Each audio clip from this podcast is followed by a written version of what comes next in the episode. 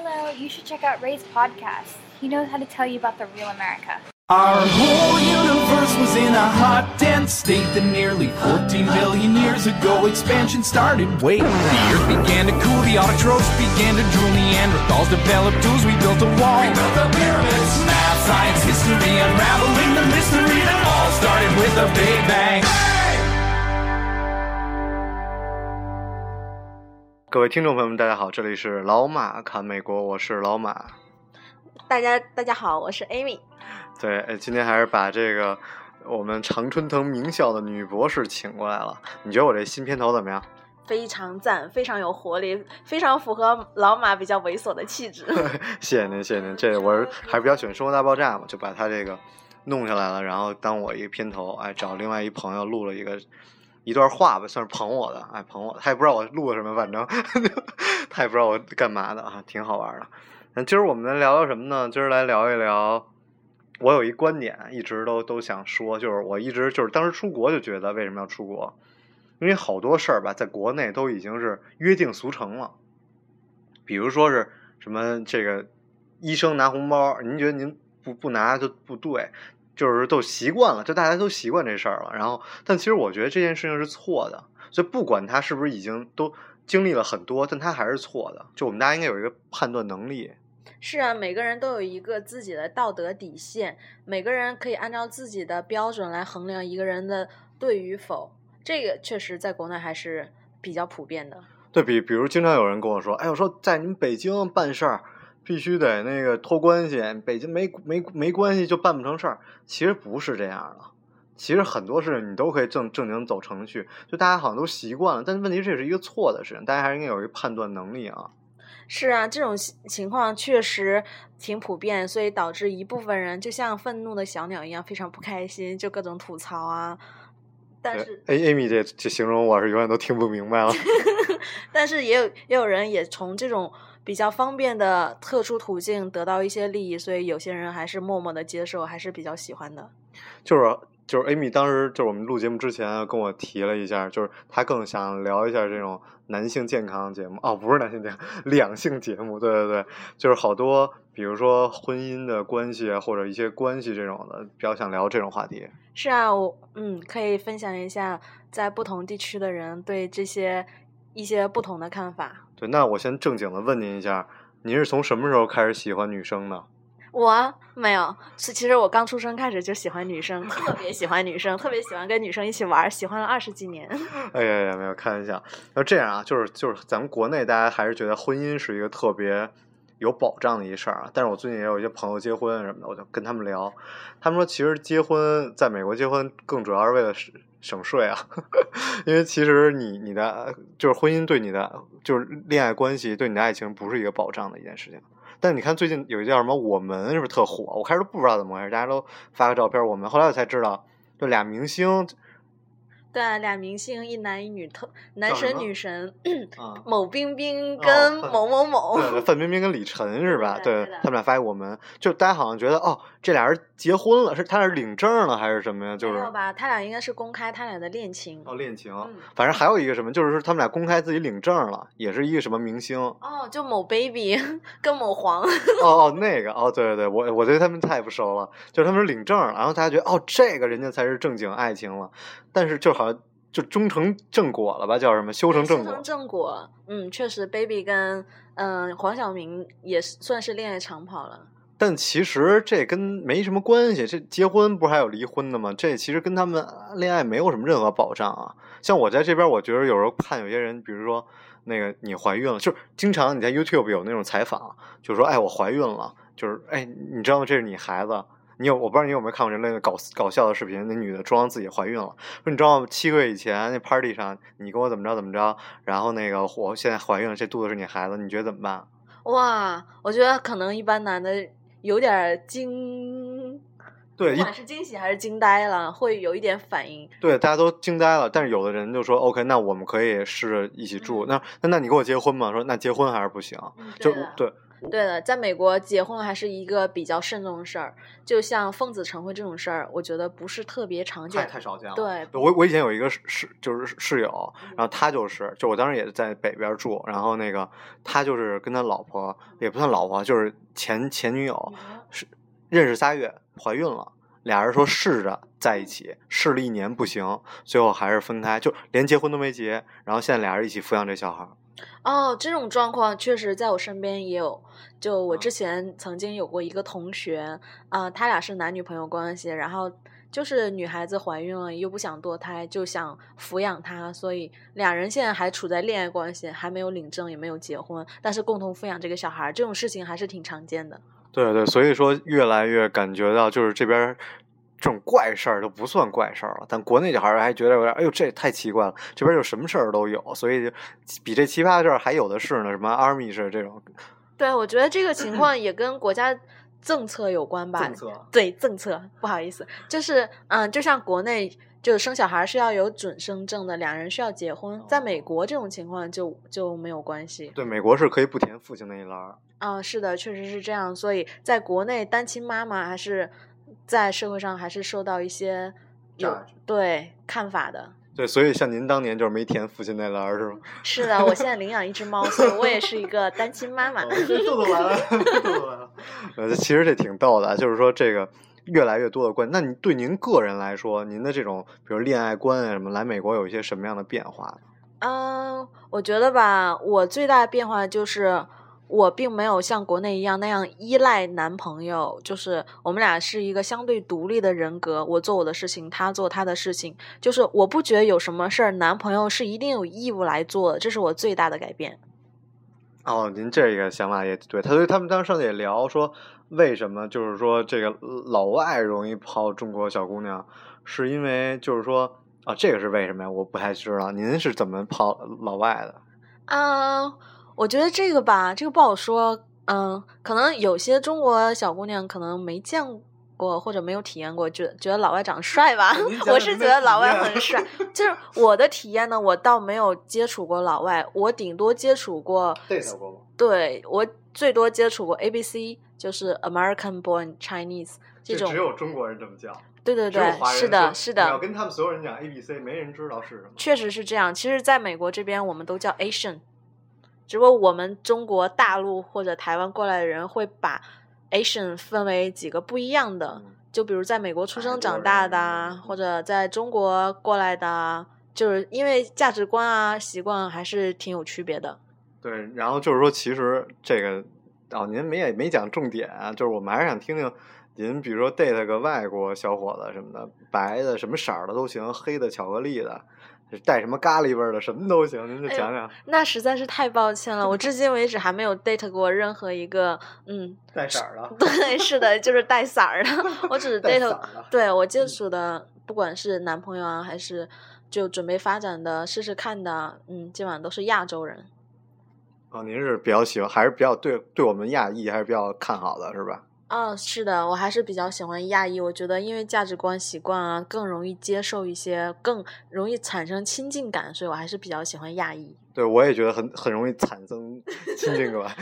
其其实其实特别逗是这样啊，我发现像咱们就是稍微还算受过个九九年义务教育啊，咱还算有点文化，就是稍微对思想还有点追求。嗯但是我我感觉更多的那些，比如说咱不能歧视任何的职业吧，就反正有的人他们是无所谓的。就是只要是个这个色儿的人，就比如这人有身份，就就就就可以聊聊不聊什么内容没关系，咱们靠肢体语言，你知道吗？咱靠动作，就是真的，咱们我觉得咱们还是其实挺要求你要有一个精神的，有一个这种这种这种聊聊得来什么的。啊，确实是这样。这也就是为什么我来美国这段时间一直也没有找一个外国的男朋友尝试一下，主要还是在精神层次，我觉得跟中国人用共同的共同的语种对共同文化背景交流起来更更比较容易产生共鸣。对对是这样，就是说我我我也就发现，但是说就是说，所以说在国内有的时候开始啊，就以前我觉得我大学毕业那会儿，问小姑娘说，哎，你找一男朋友什么样啊？哎，我得怎么也得在大城市有个房子吧。怎么也得大城市有个房子吧。后来现在年轻九零后什么的，你再跟他们聊天，问人家就都不这样了。我就问你要求男朋友什么样啊？长得帅，我是我颜颜控是吧？咱们也不，而且我说其实这啊，对对对，什么人家看这看健身看肌肉，哎，我觉得其实特别好。虽然我长得是惨了点儿，但我这咱们不管啊。但是说，我觉得这最起码是这个人的特性。你现在开始回归到这个人了，不管你怎么样，你不能就要求一房子来决定什么。就是这段是我觉得我这，你虽然没有几年吧，五六年变化还真是挺大的。嗯，是的，我觉得，嗯，开始大家可能更追求个人喜好了，而不是现有的物质条件。我觉得也是经社会济进步对社会进步、经济发展的一种表现。对，您觉得如果要是再进步下去，就是中国再进步到美国现在这样，会不会有一些什么 open relationship 这种？哎，您给大家先讲一下 open relationship 是一什么样的关系啊？啊、这个我觉得还是马哥比较了解。没有没有，就是 open relationship 就是大家都互相有自己的男女朋友，同时也允许另一半再去交别的男女朋友。哦，我觉得这个还是这个这个现象在西方国家还是存在的。我觉得还是对存存在挺多的。我觉得这个主要的原存在的原因还是因为女性经济独立了，不不需要男人对她产生所谓的责任，而在国内，就男人对女人是有极大的责任的。对对，但是所以说是，所以说现在大家就特别开始喜欢国内的女生，哎，呦觉得能依赖。你现在这边没人依赖你，所有人都觉得我我需要婚姻干嘛呀？是的，这就为什么很多男生在美国可能觉得自己竞争力不是特别强的，就特别希望从国内空降一个条件特别好，叫对，搬运一个就是能就条件特别好的姑娘。对，回国相亲啊。对，是的，可以踏踏实实跟他在一起。但在美国的话，因为女性真的实在是相对独立，所以她在择偶方面，嗯，更追求一下，更尊重自自己内在的需求。对就咱们都说到这话题，觉得特别不靠谱啊。但是就我朋友去年一白人小孩儿，一米六一米六的身高，一个一白人小孩，长得那叫一丑。哎，您知道那个那个热热热茄子不是热茄热热热红薯摔地上长什么样吗？他长那样，你知道吗？长特别丑。回回北京，就北京了，已经上海大城市，他玩了一圈，去中国玩了一圈。他说每天都有小姑娘跟他说：“哎呦，我我 fall in love 你了，你带我去美国吧。”就都已经到现在这个时代了，还是发发生这种事情。我当时听了特别尴尬。嗯，这个现象确实是，我觉得可能因为大家因为还没还处在国内的朋友们，可能对外面的世界还是处于一种新鲜好奇，还没有，所以会有一种特别想要去看看的状态。来了，后悔死你了。啊，那倒不至于。就像我觉得这个状况就像月球一样，我们远远站在地球上看月球，觉得特别漂亮，我们无限遐想。但真的到了月球上，就发现它是坑坑洼洼的，并不是我们想象那么美好。哎，您说这个比喻还是不错，您第一次比喻用的不错啊。对，但是所以说这个就是说，还但是我对对对，咱回到刚才的话题，就是中国，我觉得未来可能慢慢也会发生发展的越来越像美国现在这样。就比如说，我我我，你知道我见过最夸张的广告是什么？就是说我我想帮我老公找一个他理想中的女朋友，就他们俩同时是恋爱，然后他们邀请第三个人加入他们的婚姻。哇，那这个实在是太 open 了。我觉得我有见过这种广告。嗯，这种趋势我觉得还是可以有的，因为女性真的是越来越独立了，并不需要男人在经济上给她一个极大的帮助，所以女性在择偶上也会相对自由。对，那您说这个，比如说这小女孩，她现在特别特别有钱，她你，比如像您啊，比如您未来年薪六六十万，哎，太多了，十万吧，十万吧，十万比较正常啊，您十万，那您会找一个三四万年薪的男生吗？就是刀啊，我说的是刀啊。我的个人看法就是，如果我我的经济已经足够满足到我养活一个大家子，那我不会特别在意他经济是否一定要比我强。我觉得，因为经济到达一定水平了，就是经济再上去，就工资再上去，其实对我们的幸福值影响力就不会那么大，所以我会更看重我们两个人是否有默契，两个人感情是否更好，是否有共同话题。哦，这样啊，您这么看是吧？反正这个这个这个可能现在未来可能会越来越多。现在我看国内同学工资收入真的就是还是非常的可观的，是吧？而且我觉得啊，我我觉得这个就是说，比如说像这 friend with benefit 这件事情，也是在美国就是也是很多时间了嘛。现在也大家开始就国内也一特越特别多嘛，都是大家都这样，就是大家都能接受了，因为大家都特别不稳定或者压力特别大，所以我我当然我我个人还是觉得这是错的，但我我也是能理解吧，只能说是。是的，我个人也不是特别赞同，但是如果身边朋友有做这种事情，我是觉得无可厚非的。每个人都有自己选择嘛，我没有权利来谴责他们。对，所以其实就是说，大家以后在微博上就不用谴责任何事情了。就我我有后来我不敢发微博了，就是因为我一发微博老跟人吵，什么都跟人吵，就是什么挨个点着我骂，你知道吗？后来就没法说话。就是大家太容易去榨榨着别人的一些行为了，其实真的就个人有个人的选择。对，就是像评判一个人这种事情，我之前还在我年轻的时候，在国内的时候，十几岁的时候，我会做这种事情，容易受到。那都四十多年前了。好吧，四十多年前，我还是容易受一些社会舆论的影响啊，大家说什么我会随波逐流。但是来了美国之后，我发现其实每个人都有自己的选择。我不能用我的个人情绪来去感染其他人，我也不愿意去评判一个人。行，那这节目也差不多了，咱们您还有什么想说的吗？嗯，祝各位好好学习，天天向上。您每次都祝福这，您祝祝我生日吧，我马上过生日了。对啊，祝祝小马哥六月三号生日快乐。哎呦，谢谢您，谢谢您。得，那我们就这期节目在一首这谁的《喜剧之王》之后。咱们再见。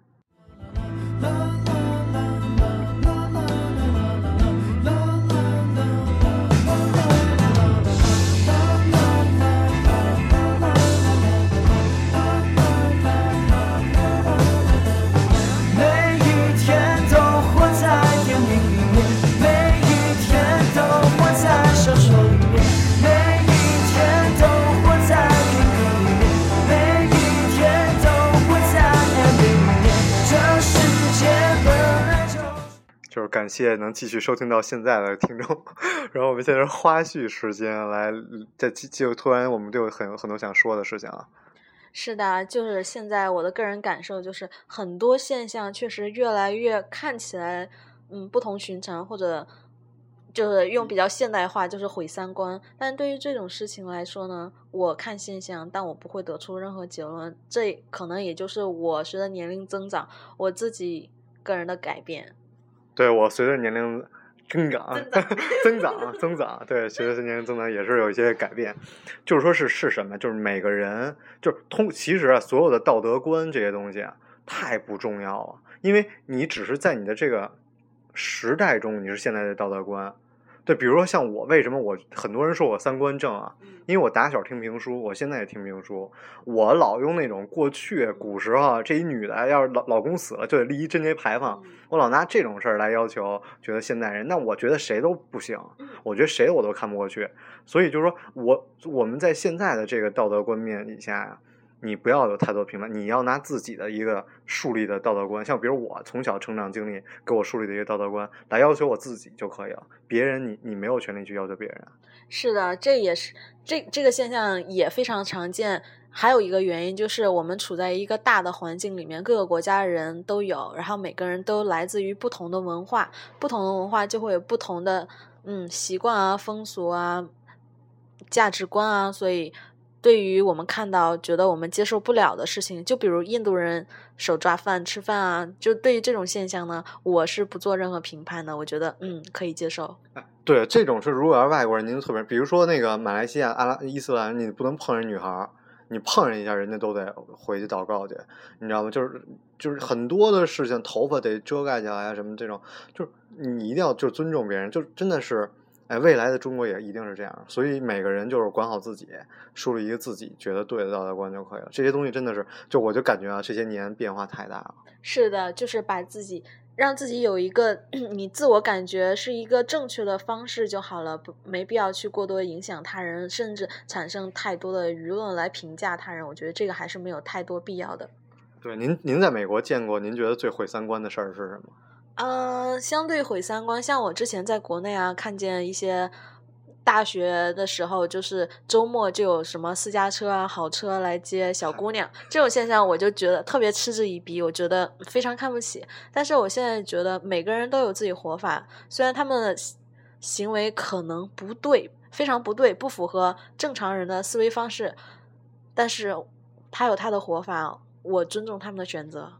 对，因为后来发现他们都不光只只是私家车接一下，更夸张的就都送来美国，这种都有，真的是太夸张了。是的，确实身边有一些小姑娘，嗯，背着好包啊，开着好车啊，也是因为背后的干爹的作用。满满的嫉妒 与羡慕，您嗯，尊重他们吧，这是他们个人选择。行，那我们这期节目就到这儿了。嗯，嗯，好，祝大家祝大家周一愉快 新的一天呃新的一周比较愉快吧。